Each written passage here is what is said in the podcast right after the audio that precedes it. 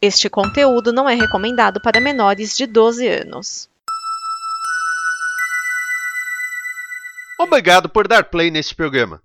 Em nome das pessoas que o fizeram, peço que vocês peçam sua opinião nos comentários e considerem nos apoiar na campanha de apoio, seja no Apoia-se ou no PicPay. As informações e os comentários estão em nosso site comboconteúdo.com. Agora, fique com o programa. Você aí querendo ser jogador de futebol e não sabia que ia precisar usar da interpretação de texto algum dia. Esse é o AG Placado Brasileirão. Arena Geral. AG Placar do Brasileirão. Unidos para torcer. Geraldo, Geraldo do Meu Brasil Varonil, seja muito bem-vindo, seja muito bem-vinda a mais uma edição do AG Placado Brasileirão, seu resumo do Campeonato Brasileiro de Futebol do fim de semana. Essa é a edição de número 86. Estamos cobrindo como foi a terceira rodada do Campeonato Brasileiro, mas temos times que já jogaram quatro vezes e outros que só jogaram duas. Mas nós vamos conferir isso com mais detalhes daqui a pouco. Então, sem mais, vamos direto ao que interessa: os jogos da semana. O Palmeiras venceu a primeira no Brasileirão e justo contra o maior rival, 3 a 0 contra o Corinthians na Arena Barueri. O Allianz Parque está novamente alugado para shows e o Verdão se mudou temporariamente para a Arena Barueri, mas parecia que estava jogando em casa. Com dois gols muito parecidos, com cobrança de escanteio e escorada de cabeça, Gustavo Gomes e Rony deixaram o Palmeiras na frente. Cássio não jogou por ter sofrido problema físico no aquecimento e viu Donelli tomar o gol da vitória do Verde com Dudu em grande jogada. E o Corinthians, que era líder, segue sem vencer clássicos em 2022. Uma notícia de última hora a respeito disso: o Cássio não jogou porque estava com sintomas de gripe. O treinador do Corinthians foi diagnosticado com Covid-19 e alguns jogadores do Corinthians também tinham sintomas de gripe antes da partida. Pode haver uma ameaça de surto de Covid-19 no Corinthians, não é confirmado ainda, mas o Palmeiras que fique de olho porque alguns jogadores entraram em campo no último sábado. Outro que venceu a primeira foi o Atlético Paranaense, 1 a 0 contra o Flamengo na Arena da Baixada. O gol da vitória foi marcado por Terans em cobrança de pênalti e uma marcação no mínimo polêmica. E é esse lance que nós vamos ouvir agora. Faz, faz, olha o gol, olha o gol, faz, olha o gol, gol!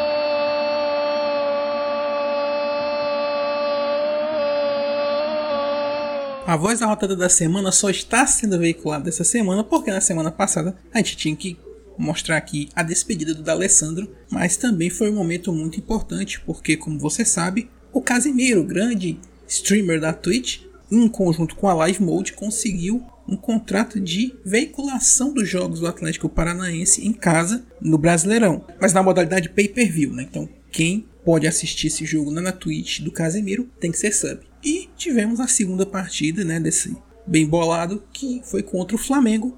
E nós vamos ouvir agora o gol narrado pelo Raoni Pacheco, que é o narrador do Casemiro lá nessa live. Comentários, obviamente, do Casemiro, do Guilherme Beltrão, né, torcedor do Flamengo, e do Thiago Leifert. Não sei se você sabe, mas é uma retribuição, né? Porque o Thiago Leifert, lógico que não foi só simplesmente convite, né? A Amazon convidou o Casemiro para que houvesse a narração de jogo da Copa do Brasil no meio de semana, e o Thiago Life narrando e o Casemiro comentando. E agora foi a retribuição do Casemiro lá. O Thiago Life participando dessa live. Vamos ouvir então o gol do Terans, o gol que deu a vitória ao Atlético Paranaense, gol de pênalti, o lance da penalidade e a cobrança na voz do Raoni Pacheco, comentários Casemiro, Gui Beltrão e Thiago Leifert. Vamos ouvir.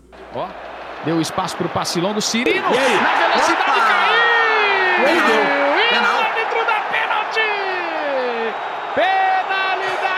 Máxima para o Furacão. Meu Deus do céu, mas é um lance completamente. O Isla, o Isla fica revoltado, hein? Dificilmente esse pênalti vai voltar, viu? A menos que não haja contato. Mas digo mais sobre o Klaus. O Klaus é campeão em ignorar o VAR, tá? É, o Klaus ele, ele toca no pé, pô. Terence pegou a bola. Vem pênalti pro Furacão. Vamos que... pra cobrança, Terence autorizado. Pé esquerda na bola. Gol!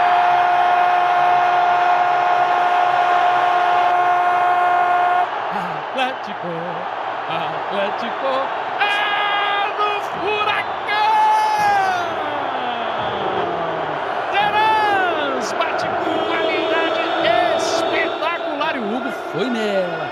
Mais uma batida com muita qualidade para colocar o Atlético na frente. Para a vibração do torcedor do Furacão. Veja de novo, Terãs! Primeira vitória do Furacão, primeira derrota do Mengão, que tem quatro partidas, como eu falei, porque jogou contra o Palmeiras no meio de semana. Num jogo movimentado, mas pendendo mais para o São Paulo, o tricolor paulista empatou com o RB Bragantino por 1 a 1 no Nabi Abichedi. Alejandro abriu o placar logo no primeiro minuto de partida. O tricolor igualou o placar com o Éder na etapa final. Mesmo mais perto da vitória, o tricolor não conseguiu vencer e ainda viu o treinador Rogério Senna ser expulso por reclamação já no final do jogo. E Rogério Senna, depois falando do Abel Ferreira, ó, tá na mesma cartilha. Na estreia de Mano Menezes no comando do Inter, vitória sobre o Fluminense fora de casa. E o gol do time gaúcho teve o dedo do treinador, olha só. O centroavante alemão, que entrou durante a partida, deu a vitória ao time colorado, que dominou o Flu, que estava bem fragilizado, inclusive com o torcedor. A vitória fez o Colorado subir para a terceira posição na tabela, ao mesmo tempo que aumenta o desgaste dos tricolores com a torcida. Teve até uma certa uma discussão lá no vestiário entre os jogadores do Fluminense depois da partida, eles entenderam que não estavam bem. O Fluminense vai precisar reagir, mesmo com a boa campanha que vem fazendo no ano. Esses tropeços aí estão deixando a torcida muito chateada. Falando em tropeço, o Galo deixou os 100% de aproveitamento escaparem em casa. Empate contra o Coritiba, 2 a 2 no Independência. Com o primeiro tempo avassalador, os dois gols de Savarino pareciam pouco perto do que o time produziu. O problema é que o Galo parou no segundo tempo, fazendo o Coritiba gostar do jogo. Gostaram tanto que Igor Paixão e Adrian Martinez empataram a partida, frustrando o torcedor e os jogadores do Atlético Mineiro. Hulk não gostou nada dos poucos minutos dados de acréscimos pelo juizão, mesmo dizendo que aprovou a arbitragem como um todo. O destaque do jogo foi a comemoração dos 50% de conclusão do novo estádio do Galo e o uniforme, em homenagem a esse fato, foi dividido, meio branco, meio listrado. Ilustrou bem o jogo do Galo, né? Normal no primeiro, em branco no segundo. E outra notícia de última hora: o Gabigol repercutiu um lance do Hulk nessa partida, em que ele meio que entrou de uma forma muito áspera no, no jogador do Coritiba, ele dizendo Gabigol que se fosse ele que tivesse feito aquele lance ia ser expulso, ia ser preso e tudo. O Hulk entendeu aquilo como uma crítica, que na verdade o Gabigol estava dizendo que o problema era ele com a arbitragem, não ele Gabigol com a arbitragem, não o Hulk com ele Gabigol. O Hulk entendeu errado e aí começou discussãozinha nas redes sociais. Rinha de bundudos no Campeonato Brasileiro.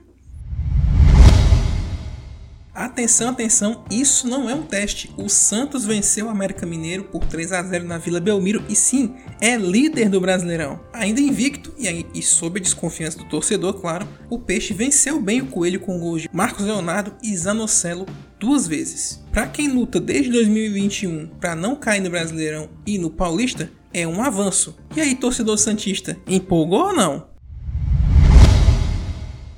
O jogo entre Juventude e Cuiabá não foi tão emocionante assim, mas foi decidido com o auxílio do VAR. O Dourado venceu por 1 a 0 com gol de Elton em cobrança de pênalti. Só que esse pênalti foi marcado com polêmica e o árbitro de vídeo ajudou o juiz a marcar. Com esse resultado, Juventude cai e o Cuiabá sobe bem na tabela. Num jogo maluco, Atlético Goianiense e Botafogo empataram em 1 a 1 no estádio Antônio Ascioli a partida teve destaques negativos para ambas as equipes. O primeiro gol do jogo foi do Dragão e foi um frangaço do Diego Loureiro após chute de longe de Marlon Freitas. Tanto é que após o jogo, o treinador do Fogão conversou e acalmou o goleiro pela falha, né? Mas foi um frango feiozão. E parece que o Leandro Bárcia estava querendo também ajudar o amigo goleiro adversário e desviou sem querer o cruzamento de Saravia matou o goleiro Ronaldo e empatou a partida para o Botafogo gol contra. Olha só que coisa triste. O Botafogo saiu bronqueado com a arbitragem, reclamou de um gol mal no lado do Chay, que poderia ter dado vitória ao Alvinegro, além de um pênalti que, segundo o Botafogo, deveria ter sido marcado. Não sei se é coincidência ou não, tantos casos do árbitro de vídeo da arbitragem ser questionadas, a CBF nessa segunda-feira passou o rodo, demitiu nove profissionais de arbitragem, incluindo o profissional responsável lá na entidade pelo VAR. O negócio tá ficando complicado lá do lado da CBF, hein? E para fechar, o Havaí ganhou mais uma, 3 a 2 sobre o Goiás. Rapidamente o Leão abriu o placar com Morato e Morato rapidamente foi expulso de campo também, o que poderia prejudicar a equipe da casa. Só que na segunda etapa, Bissoli e Moriqui deixaram o torcedor mais aliviado, ampliando o marcador. O Goiás esboçou uma reação com Pedro Raul e Elvis de pênalti, mas não deu para tirar a vitória do time catarinense. Aliás, um jogo muito movimentado na cabine do VAR, com dois pênaltis que o VAR pediu para o juiz não marcar e o juiz manteve sua decisão de campo. Vamos ver agora né, que a CBF mudou aí o quadro de arbitragem, o que, que vai acontecer.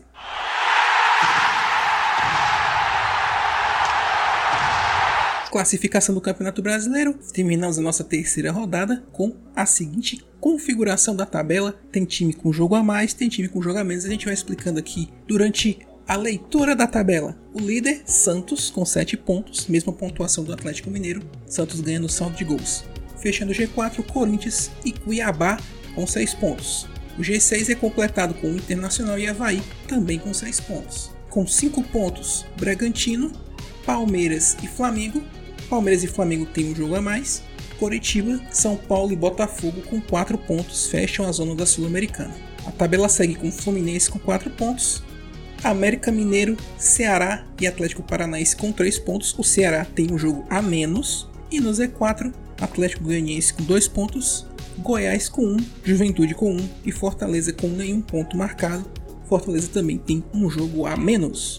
Era para ter acontecido nessa rodada Fortaleza e Ceará, só que esse jogo ficou marcado para 1 de junho, porque o Fortaleza decidiu nesse fim de semana o Campeonato Cearense e foi tetracampeão estadual.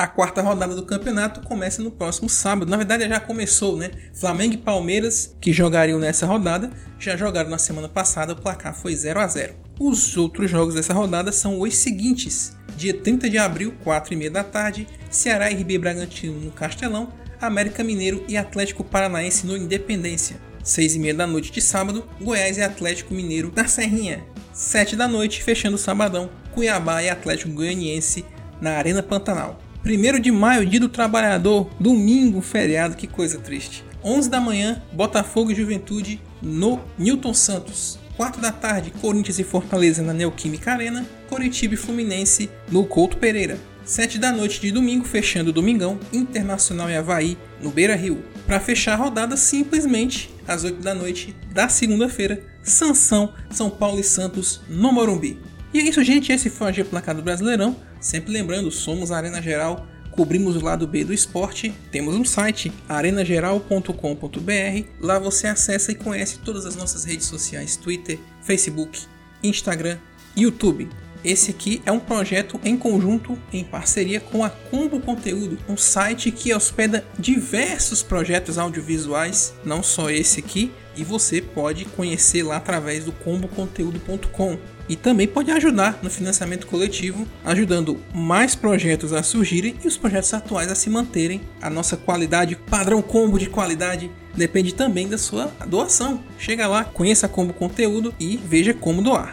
Um último aviso, não sei se você percebeu, mas no último sábado tivemos a divulgação, enfim, do BNC Reunion, o podcast de reunião dos ex-apresentadores do BNCI. Se você não sabe, a Arena Geral é uma continuação do projeto do BNCI desde 2015. Então, esse foi o momento de relembrar os bons momentos do BNCI Bola nas Costas Escutantes. Se você não ouviu, por favor, chegue lá no nosso site arenageral.com.br e escute a reunião. E tem uma novidadezinha lá, hein? No final do, do programa tem uma novidadezinha e você vai saber mais detalhes da novidadezinha lá no site também, no tempo oportuno, certo? Mas é isso.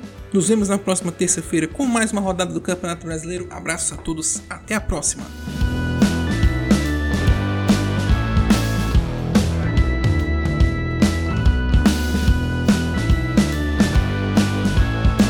Esta é uma produção da Combo. Confira todo o conteúdo do amanhã em nosso site comboconteúdo.com.